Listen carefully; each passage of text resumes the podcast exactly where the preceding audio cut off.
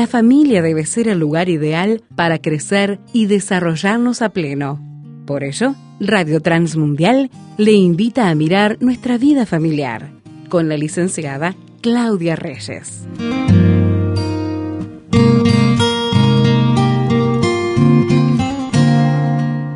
Nos explicaba la psicóloga Claudia Reyes en el programa de la semana pasada que la familia está en permanente cambio eh, sufre o, vive lo que se llama un proceso evolutivo familiar. Y también nos enseñaba Claudia que la familia es un sistema que uno debe ver como un conjunto de partes relacionadas entre sí, como una parte afecta a la otra y no simplemente como cada persona separadamente, aislada una de la otra. Y bueno, cuando uno manifiesta un problema, saber entender también que allí estamos todos involucrados y todos podemos ayudar a que esa persona que tiene un problema eh, mejore o, o pueda tener un cambio en su actitud. Esto ha sido parte del enfoque que desde palabras muy técnicas y toda una perspectiva bien profesional, Claudia Reyes ha compartido con nosotros en el encuentro anterior. Así que para seguir mirando este tema bien a fondo y comenzar a tratar el proceso evolutivo familiar, le damos la bienvenida a la psicóloga Claudia Reyes. Gracias Claudia por estar allí nuevamente. Hola, bueno, es un gusto compartir este tiempo, sí, y lo decías muy claro, somos todos parte del sistema, todos somos parte de este, las posibilidades que tiene el sistema de crecimiento o de detenerse, y en algún momento, hace mucho, muchos años atrás tal vez, en algún programa decíamos que cuando alguien detiene el crecimiento en la vida de la familia, toda la familia se detiene. Esto es muy fuerte de, identificar, pero es algo que pasa. Si comprometemos el desarrollo de alguien en la familia, entonces todos nos detenemos. Y a veces nos pasa esto porque no queremos pasar a la siguiente etapa. Estamos en un momento de, disfrute, de repente, a veces pasa cuando tenemos hijos este, que hemos deseado mucho y nace ese bebé y lo disfrutamos plenamente y nos conectamos mucho con ese bebé y eh, a veces mamá y papá no quieren que ese niño siga creciendo, siga su camino, porque el camino de hecho es de irse separando de la familia. Desde que nace ya se empezó a separar, se empieza a volver autónomo y la idea es que vaya creciendo al punto de lograr separarse del vínculo familiar para poder formar su propia familia. En un, en un proceso sano, eh, el vínculo se va a mantener en un proceso patológico donde no dejamos que este niño crezca, pueden pasar dos cosas, o no crece nunca y se queda dependiendo para toda la vida, que pasa con algunas personas pasa, y es de mucho sufrimiento, eh, a veces los hijos no logran irse porque no los habilitamos a irse, no les dimos las herramientas para que se vayan. Hay padres que son, o, madres, eh, estoy recordando casos cuando hablo de esto, que son tan controladoras, tan obsesivas con el cuidado o con la violencia que tienen hacia sus hijos, con el control y el dominio, que esos hijos, aún teniendo edades muy avanzadas, no logran separarse de la mamá. Claro. Entonces no forman su familia, no logran ser felices, no logran desarrollarse y no logran irse. Entonces, sí será importante entender que los procesos son procesos evolutivos en los que todos participamos y que cuando Dios nos da hijos, porque cuando uno habla de familia habla de ya de una pareja con hijos, cuando Dios nos da hijos no es para que se queden en casa eternamente, sino que es para que nosotros acompañemos su crecimiento, les demos herramientas y que ellos puedan elegir el proyecto de vida e irse. Esa es la clave del crecimiento. No se quedan, no nacen para quedarse en casa, nacen para irse de casa. Y tenemos nosotros como padres la responsabilidad de darles todo lo que necesitan para que lo puedan hacer y lo puedan hacer bien. Entonces, sí será importante vernos este, como parte responsable de este proceso activo de desarrollo de la familia. En cada etapa de la familia, la familia va a tener que enfrentar diferentes desafíos que la van a impulsar adquirir habilidades y a veces no somos conscientes de esto. Eh, hay un desafío por delante en el crecimiento siempre, hay como un tironeo hacia adelante que nos implica aprender, nos implica adquirir, nos implica desarrollar habilidades nuevas. Tengo que hacer un proceso de aprendizaje que me va a llevar hacia el siguiente hacia la siguiente etapa. Si no lo hago, entonces me quedo estancado. Una cosa es ser pareja, que ahora vamos a entrar en cada etapa, pero una cosa es ser pareja sin hijos, eh, donde se estimula el diálogo, la vida afectiva de la pareja, aprender a vincularse unos con otros, aprender a relacionarse con la familia extensa, sin hijos estoy hablando, ¿no? Otra cosa es nace el hijo y hay que aprender a negociar otros elementos, o sea que ya hay que crecer, hay que incorporar habilidades nuevas. Tengo que aprender a relacionarme con la madre de mi esposo como yo madre y ella con límites. Y ahí vienen todos los líos de que se meten las abuelas, que qué opinan, que si la fiebre, que si no la fiebre. Que... ¿Por qué, qué les pasa? ¿Por qué hay conflicto? Porque estamos aprendiendo. Hasta, hace unos meses atrás, ella venía de visita, capaz que opinaba sobre la comida o no, y le dabas corte o no le dabas corte. Y de repente había un poco de tensión, pero la tensión pasaba más por el hijo o por la hija y más o menos se resolvía. O otro, otras este, parejas lo que hacen es poner una estructura donde los padres de cada uno quedan fuera y no pueden entrar y entonces toma distancia porque, bueno, no nos van a dejar vivir. Pasa eso también. Ahora, si nace un hijo hay que aprender a, a, discutir, a dialogar, hay que buscar ayuda a veces de la familia extensa, entonces hay que incorporar nuevas habilidades. Tengo que aprender a relacionarme con los padres de él o con los padres de ella de una manera que, bueno, más o menos sobrevivamos todos sin que pasen grandes cosas graves. A veces todo va muy bien y, bueno, y la verdad es que al contrario, es una bendición que vengan esas personas, que nos ayuden, pero son habilidades que hay que aprender. O sea que cada etapa va a demandar de nosotros un proceso de crecimiento que a veces no lo tenemos tan en cuenta, porque más, más que nada pensamos en los procesos de aprendizaje vinculados a instituciones educativas. Sí. Pero nosotros estamos aprendiendo todo el tiempo y de hecho aprendemos mucho más o mucho más tiempo en otros ambientes y no tanto en instituciones educativas como nosotros creemos toda la parte relacional, toda la parte de manejo de las emociones, de los vínculos, de resolución de conflictos, de cómo enfrentar la vida, de cómo se asimila el fracaso, de cómo se tiene éxito, absolutamente todo eso no pasa por una institución educativa. Pasa por los lugares donde nos movemos, familia, amigos, iglesia, el club, las redes. Entonces será importante poder considerar todos estos elementos. Y pensando un poco en esto de, los procesos evolutivos y para entrar específicamente ya en cada etapa, les quiero recordar la frase con la que este, habla, de la cual hablábamos el programa anterior, que de un autor que yo les decía que me gusta mucho, Halley, y él dice que, yo les decía que él plantea que es muy evidente que las familias recorren procesos de desarrollo y que el sufrimiento y los síntomas psiquiátricos aparecen cuando ese proceso se perturba. O sea que es muy importante prestar atención al proceso de desarrollo de la familia y trabajar para que esa familia siga creciendo, que no se detenga el crecimiento. Y el proceso natural es siempre, en, todo lo, en todos los eh, seres vivos, en todo lo creado, el proceso natural es crecimiento. Dios nos creó y el proyecto de Dios es que sigamos creciendo. De hecho, la Biblia dice que aquel que empezó la buena obra en nosotros la va a perfeccionar hasta el día de Jesucristo. No hay nada que se detenga, todo es un proceso evolutivo de crecimiento.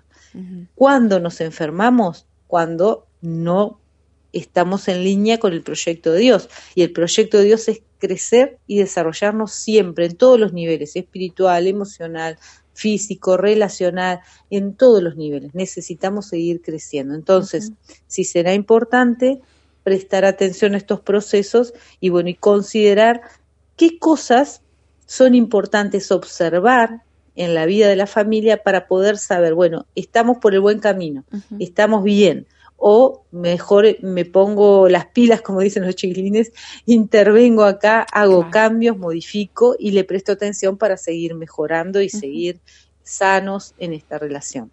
porque todos somos entonces protagonistas de ese cambio y esa adaptación necesaria, porque todos entonces tenemos esa, ese poder, Claudia, de, intervenir en, en, las distintas etapas de este proceso de desarrollo evolutivo de cada familia.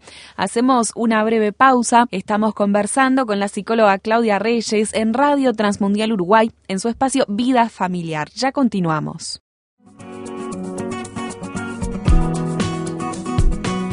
Ahora puedes encontrar nuestros contenidos en Spotify. Búscanos en la aplicación como Radio Transmundial Uruguay.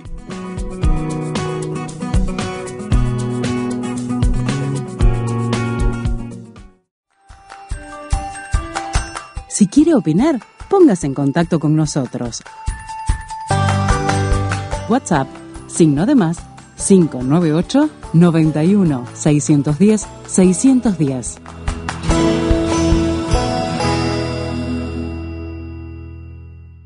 Estamos conversando sobre el proceso evolutivo familiar, sobre los cambios y con cada cambio nos decía la psicóloga Claudia Reyes la importancia del crecimiento. Cada nueva etapa implica un desarrollo, un crecimiento, una adaptación en la que todos somos protagonistas, Claudia, y nos ayudamos unos a otros. Y hablabas de que las familias entonces tienen varias etapas, no es que están fijas, estáticas en un solo momento, sino que se van transformando. Sí, eh, lo que se ha hecho a nivel este, más eh, de investigación, digamos, es que se eh, organizó la vida de la familia de una forma este, como estructurada para ir viendo cada etapa del proceso. Algunos autores, por ejemplo, cuando empezaron a hacer sobre todo investigaciones en familia, lo, que hicieron fue dividir eh, los tiempos de la vida de la familia. Por ejemplo, hay un autor, Olson, que este, investigó muchas familias y lo para ver el proceso evolutivo. Y él lo que decía es que, bueno, la mejor manera que, que, que había encontrado para poder entender los procesos era dividirla, por ejemplo, desde la pareja joven que no tiene hijos, la familia con, con hijos en etapa preescolar, que sería de los 0 a los 5 años, Después viene la parte o, la etapa donde la familia ya tiene hijos en etapa escolar, de los 6 a los 12 años, porque las dinámicas son bien distintas la familia con hijos adolescentes de los 13 a los 18, ya después aparece una etapa que tiene que ver con la emancipación, con la salida de los hijos, no tanto la salida de la casa a vivir en otra casa, sino con la salida sobre todo del control de los padres, porque por más que vivan en casa, ya las tomas de decisiones, los tiempos que tienen que, ver con, a veces ya están trabajando o están en la universidad o están en, en las actividades de la iglesia y todos los que tenemos hijos en esas etapas sabemos que pasan más tiempo en otros ambientes que no es tanto en la dinámica familiar como un niño más chico. Entonces hay que manejar ese proceso de emancipación. A ese periodo le vamos a dedicar un espacio especial porque es donde muchas familias tienen serios problemas y muchos hijos desarrollan síntomas este, de sufrimiento emocional, de problemas en el desarrollo y hasta problemas psiquiátricos. Así que a ese espacio le vamos a dedicar bastante tiempo. Y después viene la etapa de nido vacío, los hijos que se van de casa y forman su propia familia. o su propio proyecto de vida, porque ahora muchos hijos se van de la casa, pero no forman su familia, no se van a vivir solos o hacen una vida independiente de la vida de la, de la familia. Y bueno, la formación de la pareja de los hijos y también el este, retiro de los adultos, o sea, cuando la pareja o digamos de origen entra en la etapa de el retiro, la jubilación después de los 65 para adelante, 60 para adelante más o menos, que nosotros le llamamos la tercera edad. Hoy en día ya se habla de la cuarta edad y de la quinta edad, pero son procesos en los que va cambiando la dinámica de la familia y que lo vamos a tener en cuenta para ir haciendo un análisis de cada etapa. Hoy vamos a tratar de entender qué elementos tiene que trabajar la pareja o la familia que se va formando, o sea, cuando nos casamos y nos vamos de casa, pero todavía no tenemos hijos. Acá es una etapa muy importante en la formación de la familia. Son como los cimientos sobre los que se va a construir el proyecto de familia. De hecho, la verdad es que lo, lo, importante también tiene que ver con la etapa anterior de la selección de la pareja, el amor, el enamoramiento que se da en la primera etapa, los temas que se charlan y se resuelven en eso, o sea, el noviazgo, cómo se resuelve, cuánto tiempo pasamos de novios, porque estos son temas que a veces este, nos concentramos después que la, que la pareja se casa y de ahí en adelante, pero muchos de los conflictos que pueden llegar a aparecer en la vida de casados son conflictos que no se resolvieron en el noviazgo y que sería muy bueno que se resuelvan antes de casarnos porque el noviazgo es un periodo en el que nosotros todavía podemos optar, ¿sigo adelante con esta relación o no? Claro. Muchas parejas siguen adelante, la verdad que lo he escuchado varias veces y para, para, mi asombro, porque pensé que a esta altura de, de la historia ya no pasaban esas cosas, pero hay personas que se casan porque tienen las tarjetas compradas. Tremendo. Porque ya alquilaron el lugar donde van a celebrar este, la fiesta después de la boda y en realidad no están convencidos de seguir adelante con ese proyecto. Tremendo. Así que imagínate. Sin medir la este, consecuencia de todo lo que puede suceder después. Vos estás empeñando tu vida, el futuro entero para adelante por una fiesta y unas tarjetas. Entiendo que es caro, entiendo el compromiso y entiendo hasta la vergüenza que puede llegar a darle a algunas personas decir, bueno, la, marcha atrás pero creo que es mejor dar marcha atrás cuando se puede que seguir adelante con un proyecto que no me convence, o por lo menos ponerle una pausa y analizarlo, ¿no? Yo siempre le digo a los jóvenes, tenés tiempo, no hay que apurarse en estas decisiones porque son decisiones muy importantes. Como decía Luis Palau, la decisión más importante de la vida es conocer a Cristo. La segunda es con quién me voy a casar y la tercera es la vocación. Y yo creo que este después de conocer a Cristo, con quién me voy a casar, es lo central de la vida, porque hasta la vocación yo la puedo cambiar. Yo puedo pensar, bueno, este, hice psicología, por ejemplo, en mi caso no era lo mío, bueno, renuncio a esta carrera y hago otra cosa, me dedico a trabajar en otra cosa o me dedico a formarme en otra área y hoy es mucho más fácil hacerlo también, ¿no? O sea que se puede. Ahora, ¿qué hago con mi esposo? Me equivoqué de esposo, ¿qué hago? ¿Lo devuelvo? ¿Hay algún lugar donde se puedan mandar los paquetes cuando uno se equivoca de lo que compró? No es así, no, es, no, no se trata de eso. Entonces, no, yo tengo que medir muy bien las consecuencias de la relación con la que me estoy comprometiendo porque es una relación para toda la vida desde el punto de vista bíblico. Estamos hablando acá este, pensando en que vamos a obedecer la palabra de Dios. Yo sé que hay gente que se casa y a los meses dice, ah, no, no, no es lo que yo pensé, me divorcio. Pero me parece que... No es la idea. Hay que hacer, claro, hay que hacer un trabajo un poco más este, serio con nuestra vida, porque además el sufrimiento es muy grande. Exacto, Claudia, te iba a decir, ¿no? Más allá de los principios que uno tiene, también hay mucho sufrimiento de por medio, muchas emociones involucradas que después una ruptura, bueno, producen este mucho dolor. Sí. Sí, y también yo creo que hoy en día la ruptura es una opción que la gente este, toma con más em, o, con menos seriedad, digamos, y eh, a veces no estamos dispuestos a trabajar todo lo que deberíamos trabajar para saber si todavía la relación se puede salvar. Claro. A veces es como la opción no digo más fácil porque nunca es fácil, pero es más rápida. Y entonces me evito trabajar en una cantidad de elementos personales y, el otro también. A veces no queda otra opción cuando la infidelidad se instala y no hay forma de corregirla. A veces cuando hay violencia o cuando hay problemas serios de adicciones donde la persona no quiere dar vuelta atrás, no quiere cambiar y entonces hay mucha dificultad, mucho sufrimiento y claro, ahí hay que intentar resolverlo de todas las maneras posibles, pero cuando el otro no quiere cambiar, nosotros no le podemos obligar. Pero creo que muchas personas optan por la, por la decisión de la separación sin eh, medir las consecuencias y sin haber hecho todo lo posible para poder salvar la relación.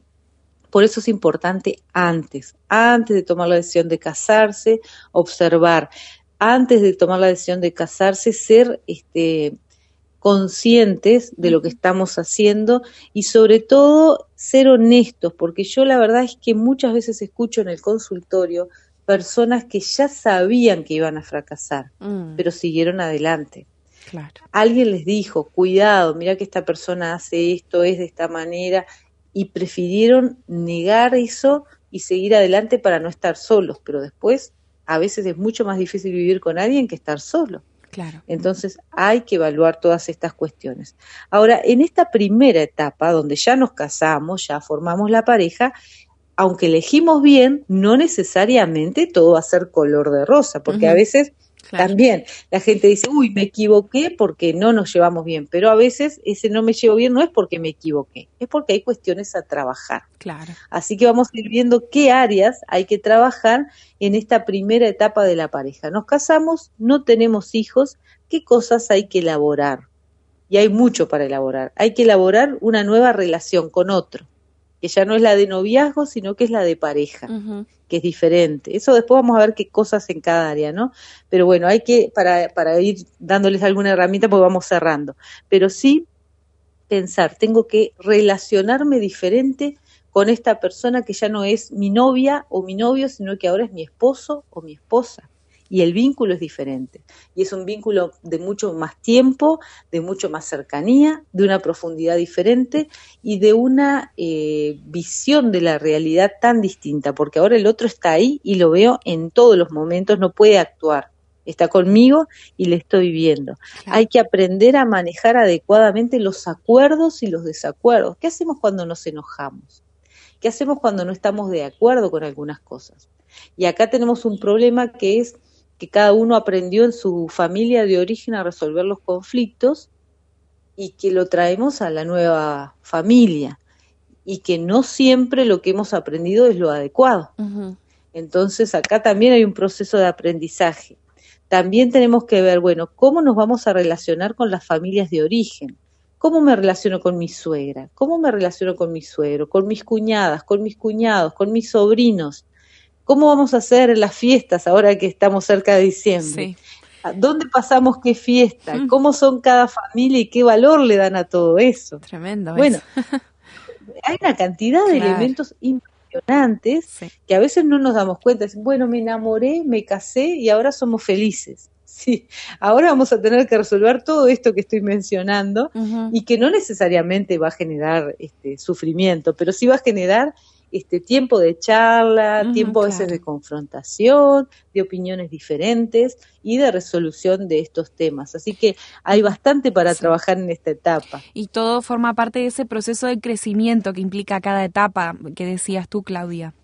Sí, y, y, lo interesante, y por eso estoy mencionando todo esto, es que si nos damos cuenta, todo esto que yo mencioné, que no lo menciono yo, lo mencionan todos los que investigan estos temas, son elementos que pueden generar confrontación, seguramente van a generar tensión, van a generar opiniones diferentes, porque vos venís de mi papá, mi mamá, yo los quiero, mi familia, no sé cuánto, y ahora capaz que el otro te dice, pero yo también los quiero tanto y mejor nos reunimos en la casa de, mi familia. No, pero la mía es importante. Y ahí se genera tensión y uno podría llegar a no resolver bien estos conflictos, discutir, no saber cómo llegar a una buena conclusión, un buen puerto con esa discusión y terminar creyendo me casé con la persona equivocada, cuando en realidad no es que me casé con la persona equivocada, no he aprendido a resolver estas cuestiones que generan tensión de una manera adecuada. Así que sí será importante charlar estos temas y analizarlos y pensarlos y sobre todas las cosas tener en mente que me casé con esta persona, esto es una decisión para toda la vida y los problemas los tenemos que resolver. No veamos el divorcio como la salida fácil de los temas que no hemos resuelto, porque ahora vamos a ir viendo en los siguientes programas que hay mucho para resolver en cada etapa. O sea que siempre hay un trabajo a realizar. Así que no es me equivoqué, salgo corriendo. Es, bueno, tomé una decisión, ahora voy a construir. Problemas van a haber siempre, porque la gente siempre quiere como, ah, yo quiero ser feliz. Bueno, para ser feliz hay que trabajar en las diferentes situaciones que se van presentando, me tengo que adaptar, tengo que hacer cambios y tengo que ayudar a mi familia a crecer y a desarrollarse de la mejor manera. Así que hay mucho para hacer y siempre de una forma constructiva. Así que vamos a ir como observando cada etapa, pero presten atención los que están casados y no tienen hijos, escuchen estos elementos, anoten cada área a trabajar y observen a ver dónde puede haber más dificultad, dónde hay más tensión y qué áreas hay que plantearse para ir resolviendo los problemas allí.